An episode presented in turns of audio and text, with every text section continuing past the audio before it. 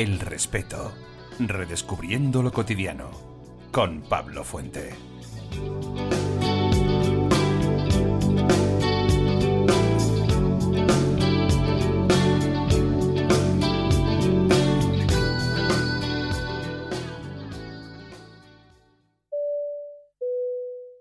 Señoras y señores, les rogamos que se abrochen sus cinturones de seguridad. El respeto despega.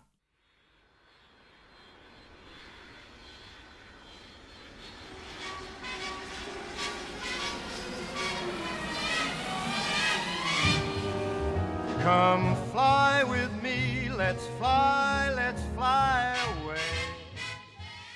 Cuatro millones de personas vuelan cada día. Entre 8.000 y 13.000 aviones de pasajeros sobrevuelan ahora mismo algún rincón del mundo. Y en su interior trabajan entre 48.000 y 78.000 tripulantes. Despegan y aterrizan en 9.000 aeropuertos de todo el mundo. Solo en un año, por esos aeropuertos pasan casi 3.000 millones de pasajeros. No hay un solo vuelo en el que no se pueda visualizar al menos otros 5 o 10 aviones que se cruzan, todos volando a distintos niveles y controlados por el Servicio de Tránsito Aéreo. El espacio aéreo es un mundo lleno de autopistas. ¿Sabías que cada motor de un Boeing 747 pesa casi 4.300 kilos? Cuesta 8 millones de dólares, cada uno, y consume unos 45 litros de combustible por minuto cuando vuela. Para aprender sobre todo ello y mucho más, hoy El Respeto entrevista a Javier Nieto, piloto de Iberia con 18 años de experiencia en vuelos de larga distancia. Javier Nieto, muchísimas gracias por atender la llamada del respeto. Muy bien, pues gracias a vosotros por invitarme. Encantado de estar aquí. Bueno, teníamos curiosidad por aprender sobre el tema de los aviones. Eh, a mí personalmente es algo que me toca mucho, ya que todas las semanas cojo como mínimo dos vuelos. Pero bueno, seguro que hay mucha gente que, que quiere aprender más sobre cómo funciona un avión, sobre cómo funcionan los aeropuertos y bueno, tenemos el gran honor y el placer de que, de que estés hoy con todos nosotros. Así que te lo agradecemos mucho y, y vamos directamente a las preguntas que tenemos, Javier. Muy bien, muchas gracias. Javier, ¿tú desde pequeño soñabas con volar? Pues yo solo puedo hablar de, mi caso personal. Eh, la mayoría de la gente sí, pero yo no tengo familia con tradición aeronáutica y, y la verdad es que es, una profesión que es 100% te tiene que venir desde pequeño. A mí tardó un poquito más, pero pero tardó un poquito. Yo hasta los 15, 16 años no sinceramente no, no empezó a atraerme el mundo de, de los aviones, la aeronáutica y, y, a leer sobre ese tema. Y una vez que te entra Pero, el gusanillo, ¿cómo, ¿cómo se convierte una persona en, en piloto? Pues la, las cosas eh, han ido evolucionando bastante. En, cuando yo empecé, eh, había un. Estaba ENA, que es la Escuela Nacional Aeronáutica, que era como una universidad, donde te hacías piloto y, era público. O sea, había que aprobar una oposición y como entrar en la universidad. Luego había gente que lo hacía por lo privado en España, eh, bastante costoso. Luego mucha gente hacía el teórico en España y las horas de vuelo pues se iban a Estados Unidos, que eran bastante más barato por el tema del combustible y eso.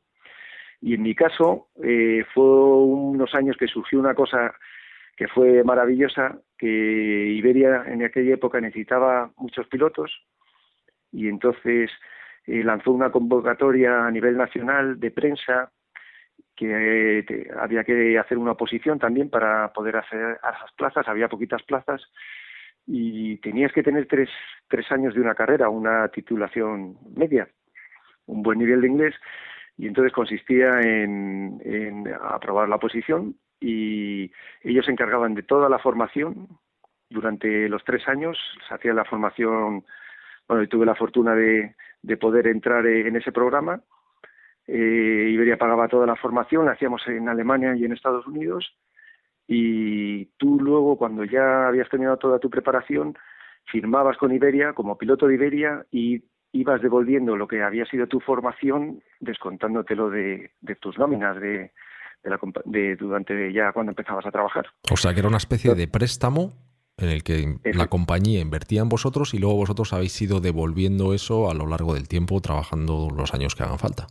Efectivamente, es, es así. O sea, eh, afortunadamente pude pagármelo yo todo de esa manera y bueno, pues eh, hay mucha gente, muchas familias que, que es un desembolso enorme, vamos.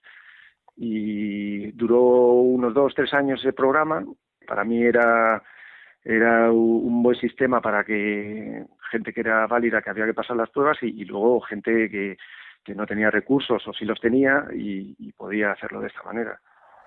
Javier, nos imaginamos que habrá muchas, dentro de los diferentes tipos de, exámenes que tenéis que pasar, habrá muchos exámenes, digamos, físicos, también habrá muchos exámenes o test eh, psicológicos, ¿no?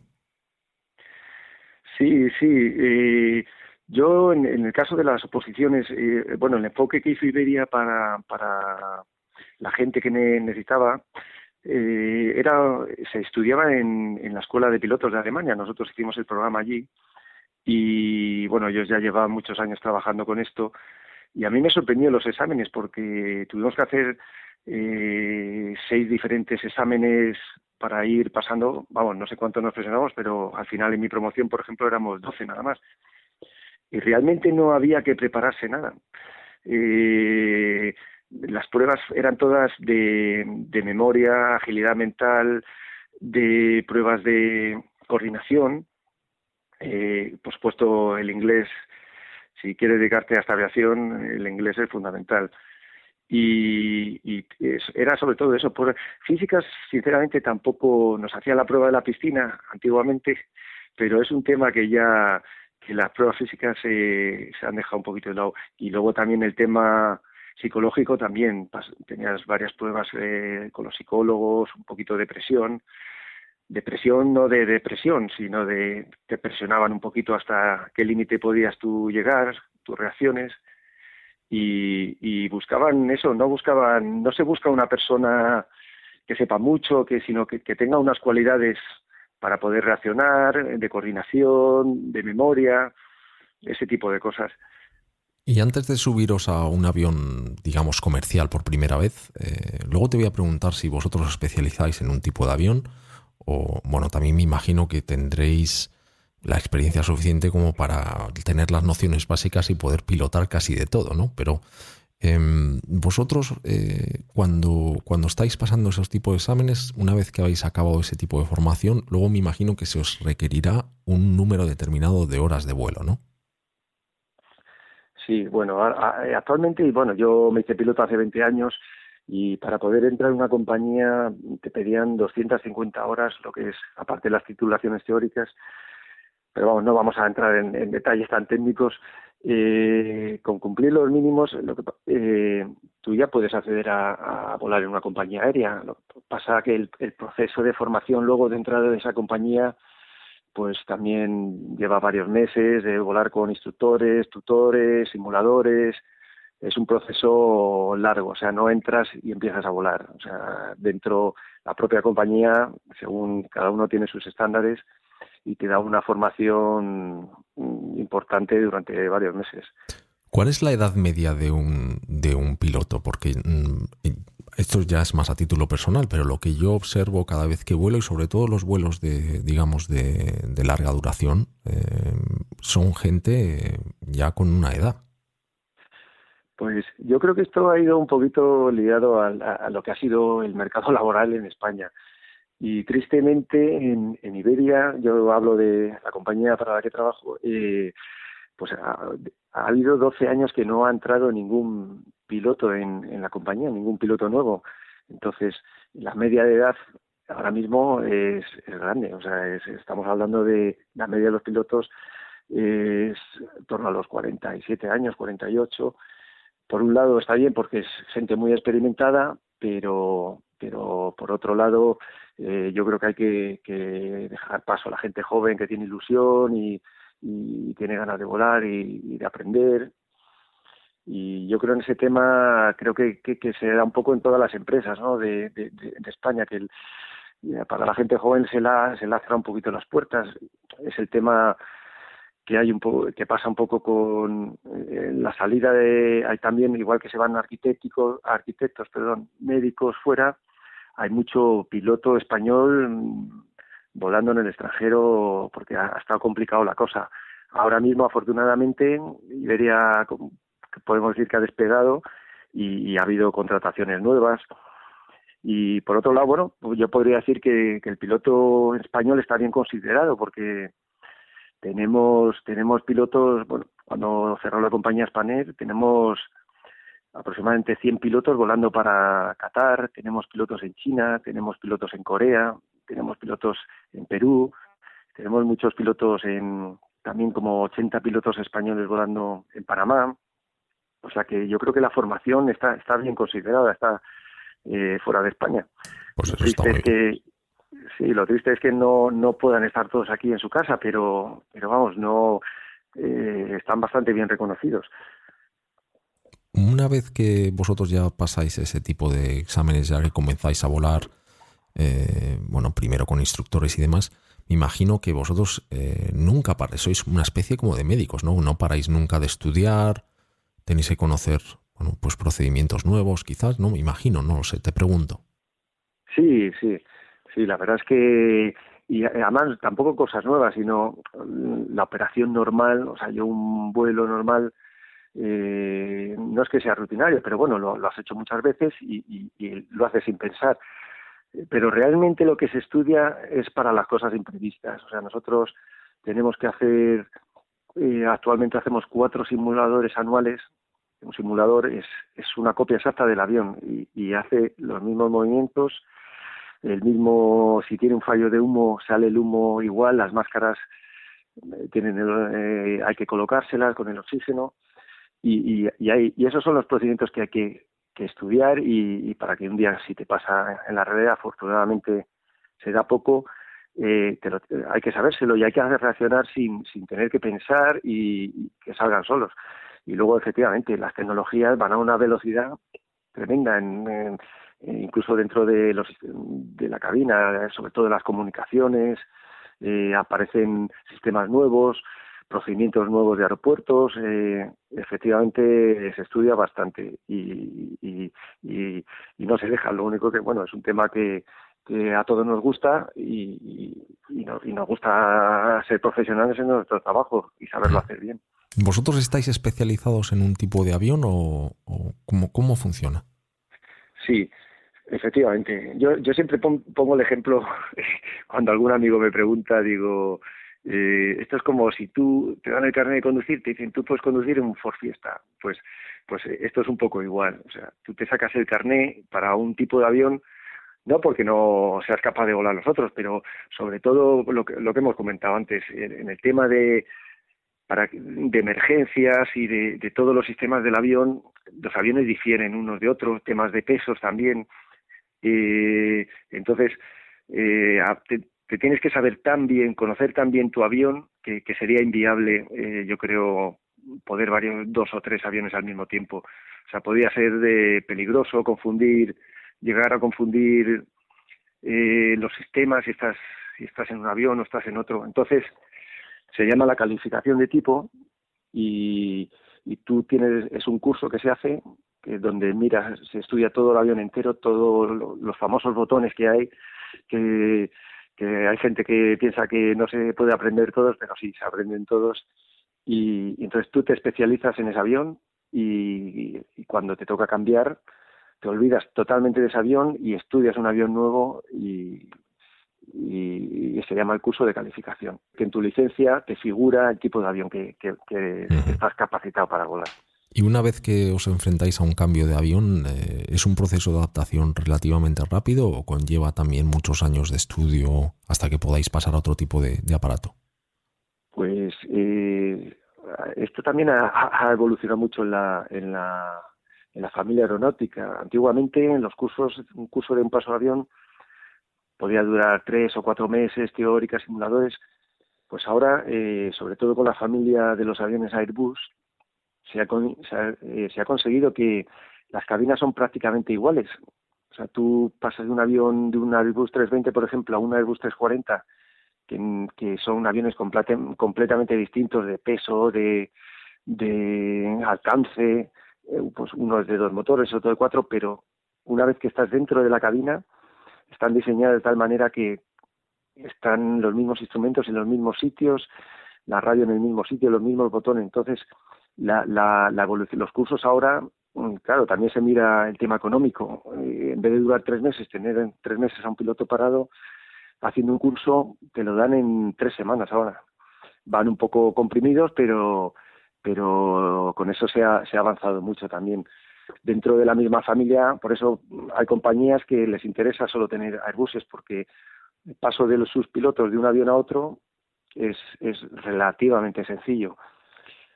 Javier, tú has estado 18 años, si no me equivoco, de copiloto de Iberia, haciendo prácticamente siempre larga distancia, eh, cruzando el charco, como, como decís, y ahora estás inmerso en el examen de, bueno, para pasar a comandante, ¿cierto?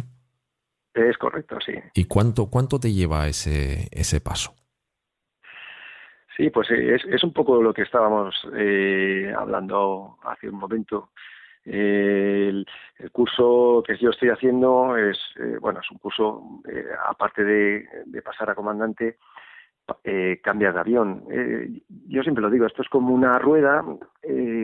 cuando entras en una compañía nueva, empiezas de copiloto en los aviones más pequeños, vas cogiendo antigüedad y pasas a, los aviones de larga distancia de, sigue siendo copiloto. Estás los años que te corresponda y cuando te das el paso a ser comandante, vuelves otra vez al, principio de la rueda, eres comandante de los aviones pequeños y tendrás su proceso otra vez y volverás a ser comandante de los aviones de los aviones grandes. Yo ahora mismo estoy bajando de la rueda de los aviones grandes a comandante de los aviones pequeños y el curso, como hemos hablado antes, es dentro de la familia Airbus, pues es un curso que dura unas tres semanas. Eh, a principio das eh, teóricos, son todos los sistemas, recordar, conocerlos mejor y cuando acabe esta fase teórica aquí tienes un examen. Eh, tenemos los simuladores, que son muy poquitos, serán cuatro simuladores en los cuales eh, tienes que dar todo el tipo de averías de, de todos los sistemas, de hidráulico, de fallos de motor, eléctricos, de aire acondicionado, y una vez que pases los cuatro simuladores tienes una prueba de pericia y, bueno, pues ya mm, si todo es correcto, pues pasas de volar a la derecha a volar a la izquierda. ¿Y cuál es el cambio? Te iba a preguntar ahora sobre eso. ¿Cuál es el porque claro, los dos sois pilotos. ¿Cuál es el cambio entre ser copiloto o ser comandante? Pues aparte de lo eh, obvio, por supuesto. Es mucho. Bueno, si hablamos del tema estético, eh, los copilotos son los que llevan tres barras, llamamos barras a los galones, nosotros eh, coloquialmente le llamamos barras. Y cuando eres comandante, eh, tienes un cuarto galón que es como una estrella, con una estrella. Y la, y la verdad es que la vida aeronáutica tiene, viene sobre todo de de la Armada. Eh, eh, al principio, eh, por eso se llevan los galones. la Armada era la, fueron los primeros que llevaron llevaban galones en la boca manga y la aviación cogió, cogió copió esa, esa estética de, la Armada. Y bueno, cuando eres comandante guías cuatro galones y bueno, el, el puesto de comandante yo creo que es un puesto sobre todo de responsabilidad. O sea, es el que toma las decisiones, el que tendrá que dar las explicaciones y no quiere decir que sepa más que el copiloto, pero pero es el que toma tiene la última decisión en, en cualquier cualquier momento, ya sea eh, la operación normal como en una emergencia. Y normalmente lo que se hace en las compañías, por lo menos europeas, es es que cada llamamos cada salto, cada vuelo, por ejemplo, imagínate un Madrid, Barcelona, Barcelona, Madrid, pues eh, se hace uno el salto, por así decimos. Uno es el piloto y el otro es el, el, que le, lleva la radio, las comunicaciones, le ayuda un poquito en la navegación. Y en, el vuelo de vuelta eh, puede ser a la ida, por ejemplo, el copiloto hace el vuelo y a la vuelta lo hace el comandante. Siempre se van turnando, o sea, no, no es que el comandante siempre vuele y el segundo vaya ayudando, sino eh, se, va alternando quien realiza el vuelo. Luego, el comandante decías que tiene responsabilidad última sobre... Bueno, ¿Puede tomar cualquier decisión una vez que se cierra la puerta de un avión? ¿Recae todo sobre él? O sea, su palabra es mm, la última palabra o no?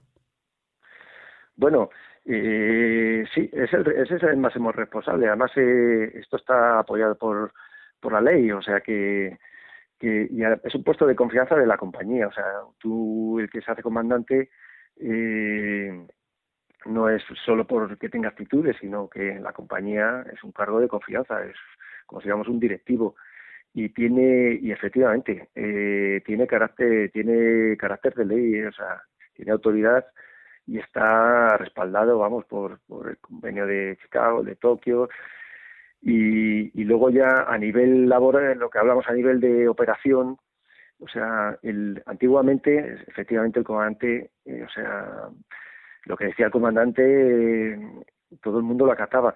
Afortunadamente, esa mentalidad en la aviación ha cambiado mucho. O sea, se, se, trabaja como si íbamos en equipo. O sea, la, opinión de un buen copiloto eh, y un copiloto incluso mm, podría quitarle el control del avión a, un comandante si, si se diera una situación que pusiera en riesgo la operación. O sea, y además yo yo soy consciente que esa mentalidad, eh, eh, por lo menos en Europa, está muy, muy trabajada y no, no tendría ningún problema ningún copiloto en, en quitarle los mandos a un comandante si viera alguna situación de peligro o que no fuera justificada y, además estaría respaldado por, por, por la compañía y, y, no había ningún problema, cosa que antiguamente era, era complicado.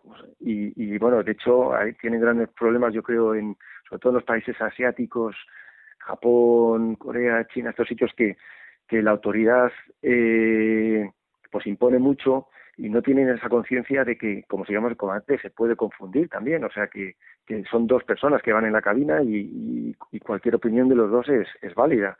Entonces hay un poquito de sumisión allí de por parte de los de los segundos, yo creo, sobre los comandantes. Pero vamos, afortunadamente aquí eh, todo el mundo tiene claro que para que la operación salga bien es, un trabajo en equipo, tanto con la gente de mantenimiento, que son fantásticos, eh, incluso la tripulación auxiliar que llevamos. Eh, o sea, para que una cosa salga bien ya no es solo de, ya no hace falta haces de la aviación, sino que, que, todo el mundo esté coordinado, eh, sepa lo que tiene que hacer y, y escuche a los demás. O sea que... Está claro. ¿Vosotros os soléis volar siempre con, es, eh, eh, ¿Piloto, copiloto suelen ser los mismos o, no necesariamente? Llegáis por la mañana y bueno, me dices, me toca volar a, no sé dónde y a lo mejor no conoces ni al piloto. ¿Es así o...? Eh, es así. Eh, antigua, antiguamente, pues, yo creo había tripulaciones que eran, podías volar un mes la misma tripulación, o sea, lo que es copiloto, comandante y la tripulación auxiliar. Y bueno, eso fue un poquito desapareciendo y, bueno, estudios, sobre todo, se llegó a, a, ver que, que eh, tanta confianza llegaba un poquito lo que era la, una relajación en la, en la operación normal. O sea, tener tanta confianza eh, había este, la aviación se basa actual en procedimientos, o sea, todo el mundo sabe lo que tiene que hacer, en qué momento tiene que hacerlo y, y, y volar siempre con la misma persona llegaba a una relajación de esos procedimientos. Entonces, actualmente sí puedes hacer peticiones para, para volar con algún compañero, pero no de forma habitual, sino puedes ir una vez al mes o cosas así. Y, pero sobre todo se quitó esa manera de operar por el tema de, de, la demasiada confianza y, una relajación en, mm. en la operación. Cuéntanos un poco cómo funciona el proceso desde que vosotros bueno, salís de casa, llegáis al aeropuerto, yo me fijo a la hora de embarcar y veo, bueno, pues primero os veo leyendo, se os ve como detrás de la cabina leyendo muchos papeles, también se observa como, no sé si es piloto o copiloto, pero alguien que baja a revisar con una linterna incluso si darse una vuelta alrededor del avión, mirar como los motores. ¿Cómo funciona el proceso desde que sales de casa hasta que el avión sale de la pista de aterrizaje y despega? Pues, bueno, nosotros tenemos una programación mensual, o sea, tú ellos te que es complicado la verdad con tanta gente parece fácil pero también la gente de, de, la administración tiene su mérito en esto y entonces te organizan tu programación mensual eh, a nosotros nos gustaría recibirla con más tiempo, pero bueno, no es posible. Normalmente tú conoces qué vas a hacer el mes siguiente una semana antes de que acabe el mes, mm, aproximadamente. Entonces, bueno, organizarte es un poco complicado, pero, pero bueno, te mandan tu programación, entonces tú ya sabes eh, qué día te toca ir a volar y, y te pone los horarios de los vuelos que vas a hacer, dónde vas a ir. Entonces, eh, nosotros tenemos que estar una hora y cuarto normalmente antes, antes del despegue. Tenemos que estar en, en el aeropuerto. Y ya dentro del aeropuerto ah, tenemos un, una sala donde nos juntamos todas las tripulaciones. Primero conoces a la tripulación que va a ir contigo en, en, esa línea. Normalmente vas con la misma tripulación, lo que digamos en un vuelo de larga distancia que la duración mínima suele ser tres días y en cambio en un vuelo de corto que digamos que es por España por Europa eh, estás tres días, pero haces muchos, muchos saltos entre medias. Bueno, pues conoces a tu tripulación, tanto a, tu comandante o a tu copiloto y a la tripulación auxiliar, y lo que se suele hacer inicialmente es dar un briefing de, em, emergencias, a, sobre todo a la tripulación auxiliar en el tema de un poco técnico. Luego ellos eh, dan su briefing sobre el vuelo y, y, los pilotos lo que hacemos es eh, primero miramos, eh, nos dan una documentación sobre el vuelo que vamos a hacer, el avión que tenemos asignado, ver que, pues, ver un poquito el historial de ese avión, si ha tenido alguna avería o si tiene alguna cosa pendiente, y, ya pasamos lo que es al vuelo. Al vuelo, pues, sobre todo cosas para mí importantes son todas, pero eh, la meteorología de del destino, la meteorología de la salida de Madrid, el peso que vas a llegar, duración del vuelo, donde la meteorología ha evolucionado muchísimo y eh, ya te indica pues zonas de engelamiento, turbulencias, dónde vas a poder tener. Entonces tú, conforme a, todos esos datos que tienes, eh, pues ya solicitas cuánto combustible. Normalmente te asignan un combustible, pero si tú prevés que vas a necesitar más, pues eh, solicitas un combustible y una vez que ya se ha dado un briefing del vuelo que se va a hacer, de todo, ya nos dirigimos todos al avión y ahí están pues, pues los mecánicos que se han encargado de que esté todo funcionando perfectamente, eh, han echado el combustible y, bueno, nosotros lo que nos encargamos sobre todo es de, de, preparar el vuelo a nivel de, eh, pues es como un poco meterlo en un GPS o preparar la ruta, preparar las salidas, las ayudas, eh, ver que todo funciona correctamente, todos los chequeos de la cabina. Y, y lo que también lo que me comentaron de la linterna es siempre hacemos una inspección exterior del avión, siempre, en cualquier vuelo, pues si el vuelo viene de un sitio que, bueno, viene de una zona que había angelamiento, pues ver si hay eh, hielo en, las, en los planos, si hay que hacer de hielo, que son los camiones estos. Te iba a preguntar ahora sobre eso, Javier. Te iba a preguntar sobre eso. Estaba en un vuelo el, la semana pasada desde Suiza a, Bruselas eh, con una temperatura exterior de menos 9 grados y bueno, antes del despegue nos llevó bastante tiempo. Se acercó un camión con una especie de grúa y utilizaban una especie de líquido y nos regaron enteros. ¿Qué, es? Me imagino que será un líquido anti, anticongelamiento. ¿Cómo funciona eso?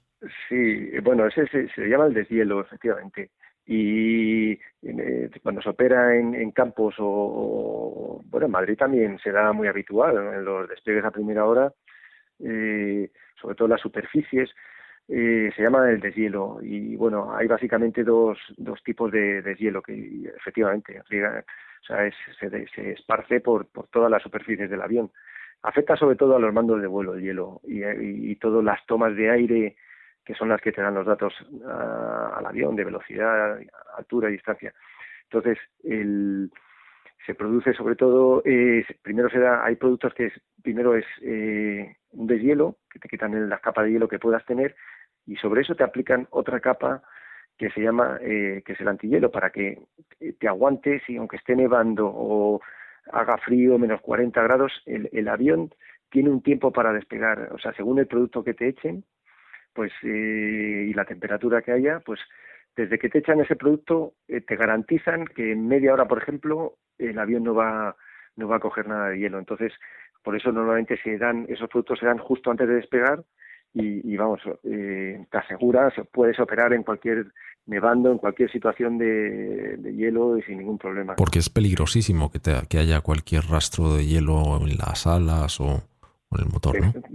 Efectivamente, sobre todo, más que para el motor, eh, sobre todo las superficies de vuelo, eh, podrías quedarte sin alerones o sin timón de dirección o por congelamiento y también, sobre todo, las, las tomas de aire, que lo que, lo que llamamos los pitots, eh, son los que te dan, indicaciones de velocidad, altura, pues esas ondas ya de por sí van calefactadas, tienen como una calefacción que de hecho si tú en tierra las tocases te, te quemarías. Esos son las antenitas negras, esas pequeñas que van en, en, las alas, que hay como muchas además. No, eh, esas son las tomas de estática. Los tubos de pitot eh, bueno, son diferencias. Eh, lo que te miren, están en el, en el, morro del avión, son como unos tubos de metal, como si digamos que acaban en un pinchito, por así decirlo. Sí, sí, sí. Yo pensaba que era una antena eso, de hecho.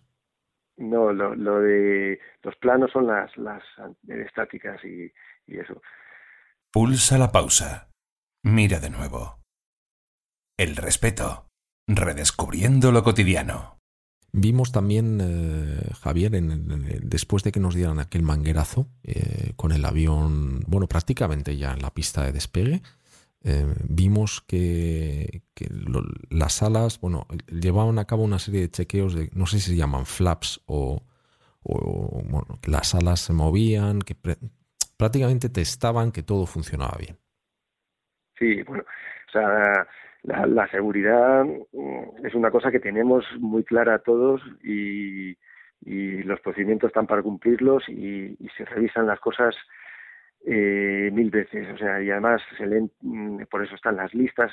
Nosotros siempre trabajamos con, unas listas de chequeo que podríamos hacer muchas cosas de memoria, pero la memoria puede fallarte una vez y, y, jugarte una mala pasada y la operación siempre, siempre, siempre se leen tus listas de chequeo, ya puedes llevar 20 años volando, 40, sabértelo muy bien de memoria y se revisa todo muchas veces y, no hay ningún problema, vamos.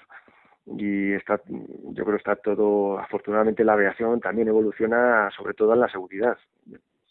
Yo recuerdo, Javier, el, el salto que hizo Félix Baumgartner, creo que se llamaba, el, salto este Red Bull, que saltaban desde un globo desde el espacio exterior que mm, bueno cuando los, yo creo que lo, vio en directo muchísima gente. Yo estaba yo recuerdo verlo en internet en directo y las personas que estaban en tierra tenían como una especialista y él iba comprobando cinturón cinturón.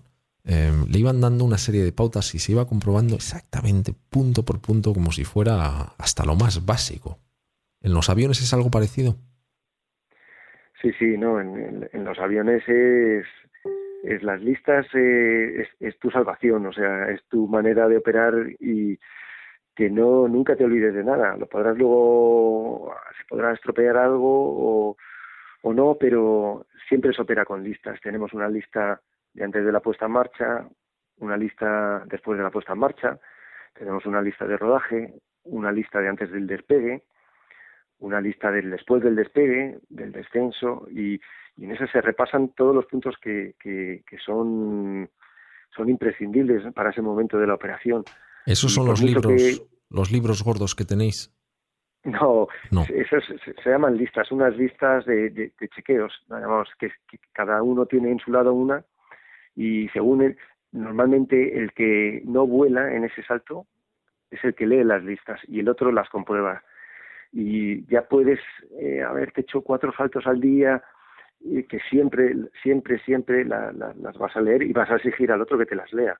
Y de esa manera eh, nunca te dejas, nunca te, te olvidas nada. A ver, eh, Javier, nosotros hemos estado muchas eh, veces en un vuelo que nos dicen, se nos comunica que hemos perdido lo que se llama el slot. Explícanos qué es eso. Pues el slot, eh, yo sé lo que es, pero, pero otra cosa es que lo entienda. Porque el slot a nosotros nos afecta eh, negativamente igual que al pasaje.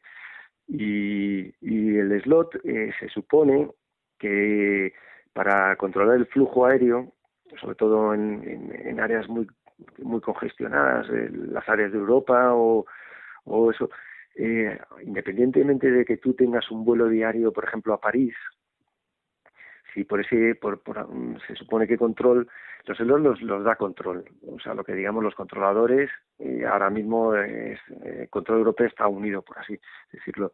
Y, y aunque tú, por ejemplo, tienes tu hora programada a las 12, si ese día en París eh, el, el, el, tráfico que hay es, es, es, grande, es mayor o es complicado, entonces eh, dan eh, todos los aviones que tengan destino a París pues les dan un, un, slot nuevo, una nueva hora de salida.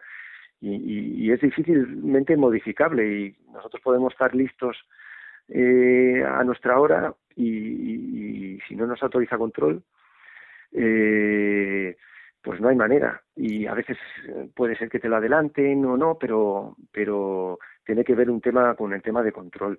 Eh, está, ¿Negociáis está por... con la torre? Vosotros negociáis, oye, mmm, oye, que, te, que, que, que, me tengo que ir. ¿O cómo, bueno, cómo? más que negociar, eh, eh, pedimos. no tenemos nada que negociar, pero pero sí que, que intentamos que, que, bueno, ellos la verdad que, que también nos ayudan bastante, pero pero simplemente normalmente cuando te dan un slot nosotros les recordamos mm, por activa y por pasiva que estamos totalmente listos, que estaríamos para inmediato, que haríamos un rodaje corto eh, y bueno, pues a veces eh, se, se, puede, se arregla o no, pero es, es, es una cosa que yo realmente entiendo cómo funciona, pero, pero a veces desconozco el por qué. Javier, nosotros pero... hemos escuchado que, el, que los aviones consumen mucho más combustible estando como parados que volando. ¿Eso es así? Porque también imagino bueno, que, que si tenéis un slot que se retrasa, el avión está encendido y, eh, y, la, y eso consume combustible. Sí, sí, efectivamente. Bueno, eh, eso se dice, eh, eh, se dice, pero no por el hecho de consumir, sino porque un, un, una compañía económicamente funciona bien si tiene los aviones en el aire. Si tú vas ahí, todos los tiene en tierra, se, pues, pues no está produciendo. Por eso se dice. Pero volviendo al tema del consumo, eh, efectivamente se consume bastante y los, por ejemplo, yo en mi caso que teníamos cuatro motores, el Airbus 340, eh, pues, eh, por ejemplo, los rodajes de Nueva York, que había rodajes, había días que hacíamos rodajes de 40, 50 minutos, solo de ir de la plataforma a, hasta la, hasta la, 40 hasta la cabecera de pista. Dios mío. Sí, sí, sí. Y entonces eh, eh, se preveía, se echaba combustible más y había una operación que se hace y se actualmente se hace en todos los aviones que es ir rodando con, con, la mitad de los de los motores, o sea, poner en marcha, por ejemplo, un avión de dos motores es capaz de, ir por la pista, se llama rodar cuando vas por la pista, y es capaz de rodar solo con un motor, y cuando ya estás cerca al despegue, pones en marcha el otro motor. Y en, y en Nueva York, en estos, por ejemplo, en Nueva York, en Chicago, que los rodajes son importantes, eh, la operación normal era rodar con solo dos motores de los cuatro, solo ponías en marcha dos. Y cuando ya estabas cerca, pues ponías en marcha los otros dos, lo cual era un poquito estresante porque eh, hay, un flujo que hay que cumplir y, lleva su tiempo poner en marcha los motores así. Ahora salimos a la pista de aterrizaje, nos han dado ya nuestro slot, estáis todos preparados, habéis hecho los chequeos, las listas, habéis ido a través de todos los puntos, el avión está en perfectas condiciones, os dirigís a la pista de despegue y el avión sale hacia arriba. ¿Es el momento más crítico de un vuelo o el aterrizaje? Pues esa es la pregunta que más me han hecho, yo creo, en mi, en mi vida sobre la aviación. Y eh, yo, el, para mí lo más, lo más, el despegue no, no es que sea lo más, no lo más difícil, pero sí es la situación más crítica. O sea, la situación más crítica por, por varias razones, porque vas al peso máximo, vas con los depósitos de combustible eh, llenos y vas con toda la potencia que puede dar el avión. Entonces, cual, cualquier fallo en esa situación suele ser bastante crítica porque la, eh, pues el avión ya no, no puedes pedirle más, o sea, va a tope, por así decirlo. A nivel de pericia, no es una operación, eh, no es la más difícil para mí. O sea, para mí la más difícil es, volviendo al que más, entre, si tengo que elegir entre esas dos, para mí es el aterrizaje. Vas a campos complicados, eh, tanto en España como en el extranjero, con, condi- Sí. con condiciones meteorológicas complicadas y, y- y- y igual a nivel mm, operacional así de las performances del avión no es la más crítica la más crítica es el despegue por, por lo que he dicho pero a nivel de pericia y de estrés y tensión yo digo, para mí sin duda es el aterrizaje. Javier, 15 de enero de 2009, aeropuerto de La Guardia de Nueva York y un avión de US Airways, el vuelo 1549, se encuentra en la pista, el avión despega normalmente y entra un ave en un motor. Cuéntanos qué pasó. Bueno, para mí ese es, es- la avería o el ejemplo eh, que el, máximo de la aviación. O sea, eh, yo la gente no sé si es consciente de, de- lo que realmente hizo esa, esa persona, pero ah, yo recomiendo a todo el mundo que se vea los vídeos que están en YouTube, eh, o sea, la- las conversaciones, o sea, la, la- la sangre fría y que tuvo y, y para mí, vamos, yo no me canso de mirarlo. Cactus 15.9, turn left heading 270. Uh, this is uh, Cactus 1539. Hit birds. We've lost thrust on both engines. Returning back towards LaGuardia. Okay, uh, you need to return to LaGuardia. Turn left heading up uh, 220. 220. Tower, stop your departures. Got emergency returning. It's 1529. He, he uh, bird strike. He lost all engine. He lost the thrust in the engines. He's returning immediately. Cactus 1529, which engines? He lost thrust in both engines. He said. Got it. Cactus 1529. We can get it for you. Do you want to try to land 1013? We're unable. We may end up in the Hudson. Showing 2760. Turn left 070. 070, showing 2760. Pues eh, es un 320 que despega de, la guardia y como hablamos justo antes, justo en la, en la- situación más crítica, o sea, motores llenos de combustible, máximo peso y los motores a máxima potencia. Y entonces eh, le, eh, le entra una banda de pájaros y le fallan un, un motor.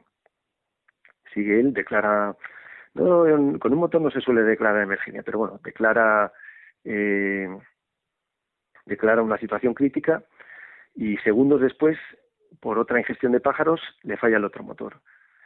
Eh, la verdad es que la, la tranquilidad con la que él se dedica a la emergencia, él, no- él yo creo que, bueno, nos pasaría a todos. O sea, tú estás preparado para, para, para esas situaciones, por eso hacen los simuladores, para cuando te pase, no, no te paras a pensar realmente lo que tienes detrás, sino tú piensas que, que esto lo tienes que sacar, como sea y bueno, que se hacen es, se declara, declara emergencia, unas comunicaciones que a mí me, maravillan con la tranquilidad, sabiendo que, que vas planeando, o sea, no tienes motores, el avión máximo peso, y entonces eh, al control también, la verdad que ayuda mucho ahí y le va dirigiendo hacia la pista de aterrizaje, el avión planeando sin motores, y ve que, como antes decide que no llega, que no va a llegar al campo, que no va a llegar al campo, y entonces en segundos eh, ve el río Hudson que pasa por, justo por ahí y, y decide, decide eh, en vez de ir, intentar llegar al campo como sea, hacer una, un amaraje en, en, en el agua. Y yo he visto varios en vídeos y, y con la, con la suavidad que lo hace, con la perfección que lo hace, en, en estos segundos de reacción, la tranquilidad, o sea, podemos decir que, que, que esta persona fue un héroe y salvó a, creo que eran 121 pasajeros y, poca gente yo creo que podría hacerlo lo- como lo hizo él. A mí es, yo digo que no me canso de ver ese vídeo y, de pensar y de, leer sobre el tema. No hubo ni un herido de gravedad, 78 personas eh, fueron atendidas con, con heridas pequeñas, incluyendo una azafata que sufrió una fractura, y cuatro personas tratadas por hipotermia, pero no hubo ni un herido de gravedad. Sí, sí, sí, efectivamente, eh, así, así fue. Increíble. Bueno, Ya digo, eh, no, no, lo- lo- vamos, lo, lo diría mil veces. O sea, yo creo que, que lo practicas muchas veces y, y- y no estoy seguro que, lo, que uno lo pudiese hacer tan bien como lo hizo él. ujú. Comentaba sobre, sobre que el avión estaba lleno de combustible. ¿El combustible de los aviones se almacena en las alas o dónde, dónde va almacenado? Bueno, el combustible eh, se depende de los aviones pequeños, se almacenan en las alas, efectivamente. Y, luego ya los aviones que, que necesitan, son vuelos de larga distancia, estamos hablando de aviones que necesitan 100 toneladas de combustible, por ejemplo. Eh, los llevan también, eh, tienen un depósito central, lo que digamos debajo de las bodegas del avión, eh, es ahí donde van los depósitos, pero sí, normalmente los depósitos van, van en los planos de los aviones. Bueno, hemos hecho un despegue sin complicaciones, alcanzamos la altura en la que vosotros eh, pues apagáis las lucecitas de, del cinturón de seguridad y os colocáis a una determinada altitud. explícanos cómo funciona eso, que es, hay una especie de autopistas en el cielo, se os, eh, a vosotros se os dice, oye, tenéis que ir de Madrid a París a esta altura o cómo, cómo funciona? Sí, eh, bueno, esta, es otra de las cosas que, que nos preguntan, ¿no? Que, bueno, no, pues no hacéis nada y tal. Eh, mm, bueno, eh, tampoco es exactamente así. Eh, cuando hablamos del piloto automático, se suele se suele conectar cuando, como has dicho tú bien, cuando estamos a nivel crucero.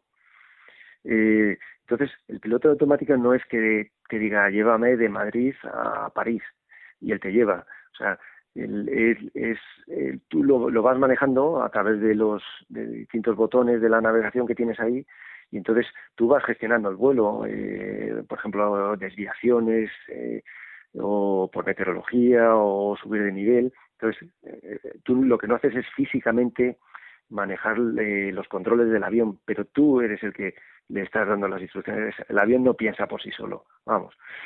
Y, y es, una, es lo que me has comentado de las aerovías, efectivamente se llaman aerovías. Son, son rutas en el aire y tienen sus mapas y sus niveles de vuelo. Y, y eso es una de las cosas que nosotros solemos ver, eh, hemos hablado antes del tema de en el despacho de vuelo, o sea, la ruta que nos también porque las rutas se hacen un poco también dependiendo de la meteorología que te vas a encontrar, porque si tienes un tornado en medio del Atlántico, pues, pues no vas a, obviamente no vas a ir por allí. Entonces tendrás que coger otra aerovía que vaya por otro sitio. Y, y eso es un poco también, eh, volviendo al tema de los slots, eh, es que las aerovías también por Europa suelen estar muy congestionadas, entonces por eso el tráfico hay que darlo un poco más fluido y por eso dan los slots. Pero efectivamente eh, tú no puedes coger y decir me voy de Madrid a París y, y todo, todo en línea recta. Hay unas aerovías, tanto de subida o yendo hacia el norte o hacia el sur, o este-oeste, y, y, todos los aviones van por esa vía. ¿Qué es lo que se hace?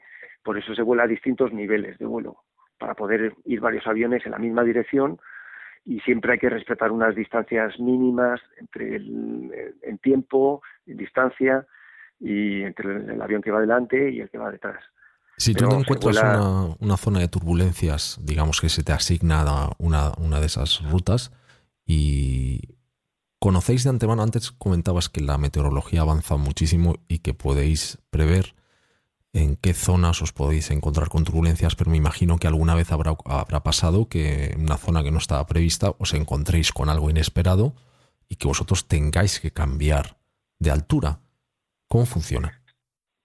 Sí, bueno, en las es, la meteorología efectivamente ha, evolucionado muchísimo, pero precisamente en el tema de las turbulencias hay una turbulencia en concreto que se llama turbulencia de aire claro, que esa turbulencia no, no es previsible, entre comillas, o sea, eh, porque no está, no es debido a formación de nubes ni nada, es una turbulencia que está ahí y normalmente eh, se avisa antes por el tema, pues por reportes de otros aviones, y esa suele ser la, la que el pasaje nota más, la turbulencia de, aire claro.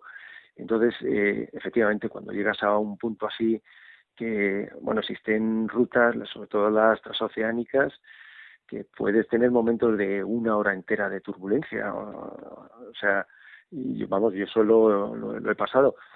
Bueno, entonces, efectivamente, eh, lo que haces es o cambiarte de nivel, haces desvíos de la ruta, por ejemplo, por, por nubes, cuando está el frente intertropical, eh, ahí yo he llegado a desviarme de mi ruta 80 millas, eh, o sea, pues como 150 kilómetros de, lo que era mi ruta para evitar una formación. Entonces, eh, esa es la parte también que, hay que gestionar, sobre todo por, la comodidad del pasaje, por, por, la seguridad y, y, a veces es previsible y a veces no. A veces, a veces han, claro, han pasado la gente bueno, se asusta y pero vamos, el avión vuela perfectamente. Yo no soy una persona que tenga especial miedo a volar, aunque he de reconocer que con la edad he ido bueno, volviéndome un poco más sensible, también por el número de vuelos que cojo, pero sí que es cierto que en algún vuelo eh, recuerdo uno sobrevolando un, creo que era un desierto, eh, no me acuerdo perfectamente dónde era, no sé si eran Emiratos Árabes yendo hacia, hacia algún sitio, unas turbulencias que yo no experimenté algo así en mi vida, que realmente eran convulsiones. Y yo mm, entré en un estado como de, de semipánico. Eh, ¿Cómo gestionáis vosotros eso? Porque me imagino que vosotros también os tenéis que asustar. Sois, sois humanos. Eh, bueno, yo, yo en mi caso, eh, la, verdad es que, cuando, estoy pilotando no, no, es una cosa que el miedo no no, no, no, eh, no es una sensación que haya tenido nunca miedo como tal. O sea, mm, a mí a veces lo que podía ser preocupación, ¿no? Porque las cosas no, no estaban saliendo como preveías, pero lo, miedo, lo que es por mí, yo sinceramente no, no, no lo he experimentado en, el tema de la aviación, en otros muchos sí. Pero Javier, tú no, ¿cómo uno se llega a plantear con la, con la violencia de, tales turbulencias que la, el ala vaya a quebrarse o que alguna pieza que vaya a salir volando? Porque hay veces que son realmente eh, fuertes.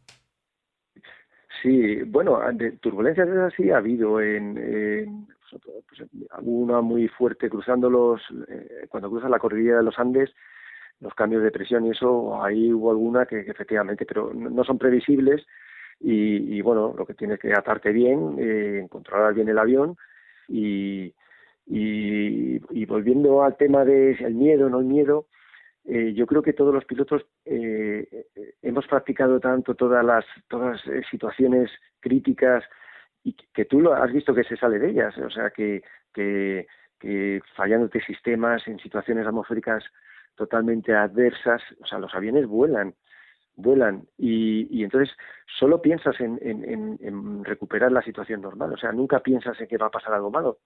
O sea, yo por lo menos en mi caso, afortunadamente no he tenido ninguna cosa grave ni más bien ninguna pero siempre he pensado que, que, que, se, o sea, cómo se va a solucionar eso, o sea, nunca, nunca eh, con meteorología adversa, digo, bueno, pues eh, estamos preparados para esto, lo hemos practicado en el simulador y el avión vuela.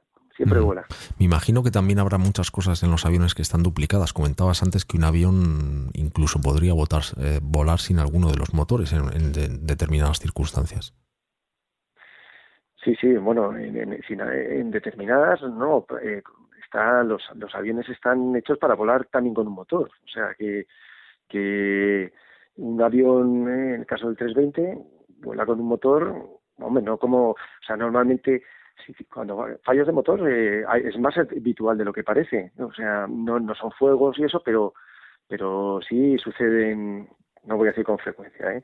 pero a lo largo de la vida aeronáutica a la gente, a muchos pilotos les ha pasado. Y, y, el avión vuela perfectamente. Yo lo, yo lo he hecho mucho en el simulador y vuela perfectamente con tus limitaciones. Eh, oh, por supuesto, siempre que tienes un fallo de motor, lo que tienes que hacer es volverte al campo. O sea, lo que no puedes hacer es hacerte el vuelo completo. Pero vamos, vuelves a, están hechos además para con un motor volar a máximo de peso y lo que se hace es se vuelve al campo que has aterrizado o, o en, la, en la ruta siempre tienes alternativos, en ruta se llaman, que son eh, aeropuertos que sabes qué, qué meteorología hay, qué ayudas tiene, qué pistas tiene, y son todas esas cosas que vas mirando en crucero, que, que lo que decíamos que si hacíamos o no hacíamos cosas en crucero, pues eh, vas gestionando eso. Y entonces, si te pasa en, en un vuelo, lo que haces es irte a un campo que tú previamente ya has visto cómo está la meteorología, qué equipos de tierra tiene, que o sea, vuelan los aviones con nosotros. Javier, me imagino que los, los pasajeros se enteran de muy pocas cosas, ¿no? Bueno, son, son los primeros que, que, ven lo que son los planos del avión y eso. Eh, yo creo que no hay una política eh, en la compañía que, que siempre hay que a- hablar al pasajero y, decirle lo que está pasando. Si te refieres al tema de que hay que ocultar una Sí, situación. me refería a eso.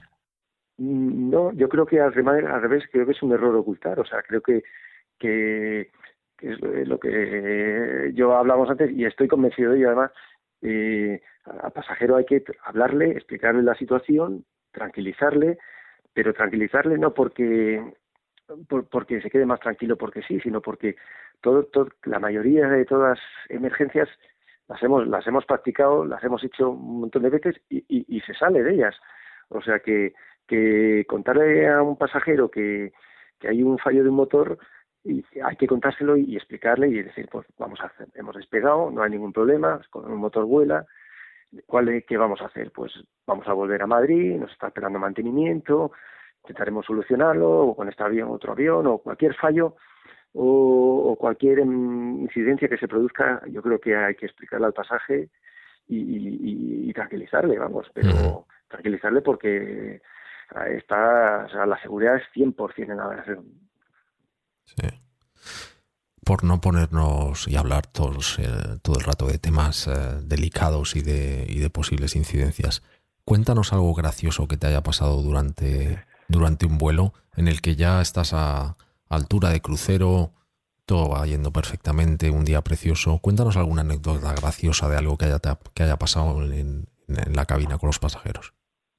Eh, pues a ver que yo bueno ah bueno esto lo que pasa es que es verdad que me, me pasó me pasó hace mucho tiempo al poco llevaba poco yo volando estaba volando el MD el, el MD80 y hacíamos un vuelo eh, to- todavía me acuerdo hacíamos un vuelo Madrid Hamburgo y en, como estuve estábamos en- y entonces en ese vuelo venía con nosotros un, un piloto de otra compañía venía vestido de piloto y había estado con nosotros hablando y tal, que iba a Hamburgo. Y durante el vuelo vino la azafata y nos dice, eh, dice, se ha puesto mala una, una pasajera, tal, bueno, ¿cómo están? Y en ese momento estaba justo eh, este copiloto de otra compañía, estaba con nosotros en la cabina y dijo, dice, pues yo, dice, yo estoy estudiando tercero de medicina. Dice, si queréis, voy, le echo un vistazo y os comento a ver, además tengo el fonendoscopio eh, aquí en el maletín de vuelo y, tal. Y nosotros, pues, pues nada, fenomenal. Y, nada, volvió a los cinco minutos y, y dijo, nada, le he tomado el pulso, eh, la señora se había mareado, ya le hemos puesto un poco de piedras a ella, bueno, pues una serie de cosas, está fenomenal, está perfecta, no hay ningún problema, podemos seguir a Hamburgo y, no hay que y desviarse ni nada, ah, pues fenomenal. Se acabó el vuelo y nada, todo estupendo.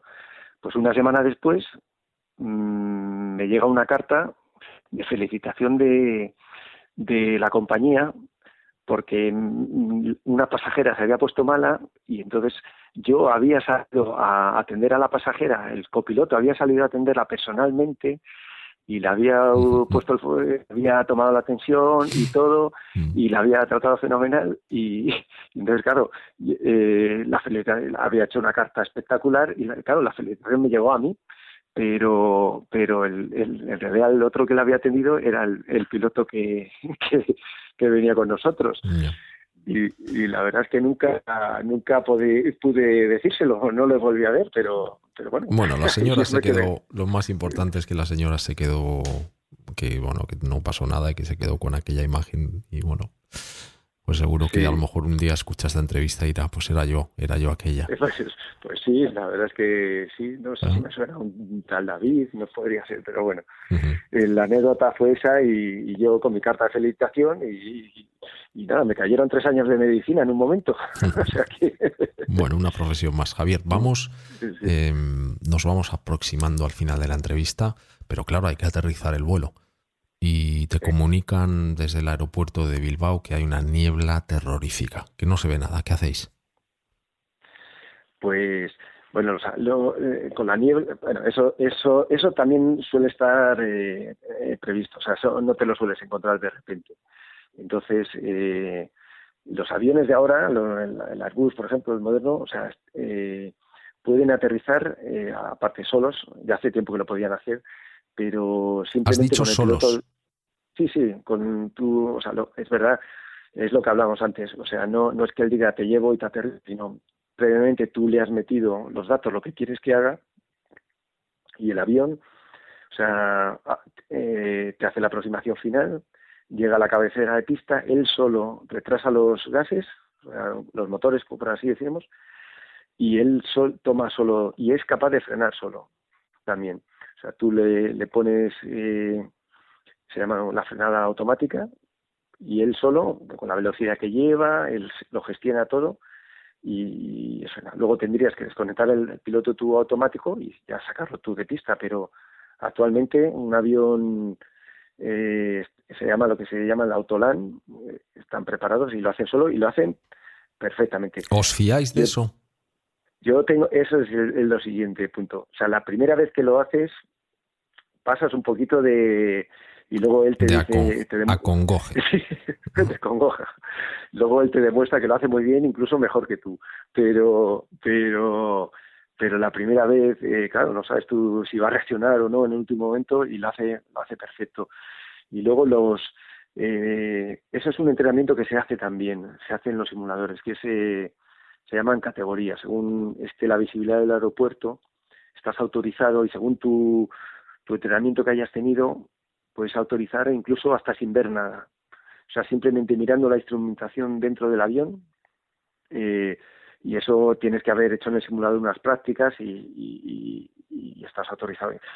Y, normalmente cuando vas a un aeropuerto que, ya tienes una previsión que es mala, eh, o sea, en el plan de vuelo ya tienes eh, otro, otro aeropuerto que esté cerca en previsión de que no puedas entrar a ese. Por eso hay mucha gente, por ejemplo, a sitios complicados a Santiago y acaba en Vigo, por ejemplo.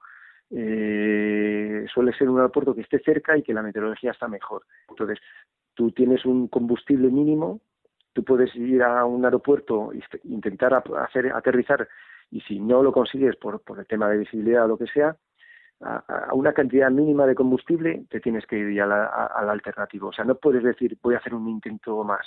O sea, no. O sea, te, te marca un combustible mínimo y si no has conseguido entrar, te tienes que ir a. Entonces, todos los aeropuertos a los que vamos, ya vamos con un alternativo, por si acaso. Pues, ya no sea por meteorología, ya sea porque eh, ese día se ha quedado un avión en medio de la pista o por lo que sea. O sea, siempre que vas a un sitio tienes ya otro alternativo pensado. Bueno, pues para mí ha sido un vuelo muy agradable. Me ha llegado ahora una encuesta y la única queja que podría ponerle a este vuelo tan agradable contigo ha sido que la comida que nos han dado era un poquito regular. ¿A vosotros os dan, a vosotros os dan una comida diferente? Nos das diferente, pero pero yo también podría escribir. no, a nosotros no, nos, nos dan una comida diferente, pero todos los días eh, comiendo en el avión, eh, los menús también se te hacen un, un poco monótonos y no la gente piensa que nos dan la comida de business y nosotros no no no comemos la comida de business, o sea que que es un menú diferente, es especial, es efectivamente los dos pilotos no pueden tomar el, el mismo menú, eso es otra cosa que siempre tienes que pelearte un poco a ver cuál es lo más rico. Pero bueno, siempre, afortunadamente, ahora que seré comandante, digo yo que me dejará el segundo elegir. o sea que es un poco así. Y, y no, no comemos la mía, pero vamos, yo también he bajado, he viajado de- yo creo que podría ser mejorable, pero, pero es complicado, ¿eh? Uf, una compañía aérea es complicada. Javier, esta pregunta ya es la última y esto es una, esto es una cosa mía. ¿Habéis visto algo extraño alguna vez volando? Pues yo yo no creo mucho en eso, entonces eh, nunca nunca aparte de estrellas fugaces que es que es un espectáculo increíble, eh, yo la verdad es que nunca he visto nada fuera de lo normal. Si si hablamos del tema de ovnis y y el tema y mira que me he pasado noches cruzando el Atlántico eh, nunca, nunca, nunca me ha dado la sensación de ver algo anormal. Yo soy un poco escéptico en ese tema, pero bueno, oye, algún día igual me lo encuentro y cambio de opinión, pero yo personalmente nunca, nunca he visto fuera nada más que otros aviones trasnochando como nosotros y, poco más. Bueno, pues ha sido, Javier, si algún día ves algo, eh, volveremos a hablar. Se me han quedado mil preguntas en el tintero. Ha sido un lujazo el, el poder eh, volar contigo. Eh, te deseamos lo mejor para, para ese examen, que, que bueno, y seguro que algún día cuando oiga el nombre de, Javier Nieto, me acercaré a la cabina y, pediré un permiso especial para darte la mano. Muchísimas gracias, Javier. Por supuesto, pues nada, muchas gracias por, por dejarme un poco contar cómo es el tema nuestro y bueno, intentar contarlo de una manera que todo el mundo lo entienda. Lo, hemos aprendido mucho hoy, Javier. Muy bien, pues muchísimas gracias a vosotros. Un muchísimas gracias. Descárgate la aplicación para escuchar todos los programas en tu móvil o tableta desde nuestra página web elrespeto.es.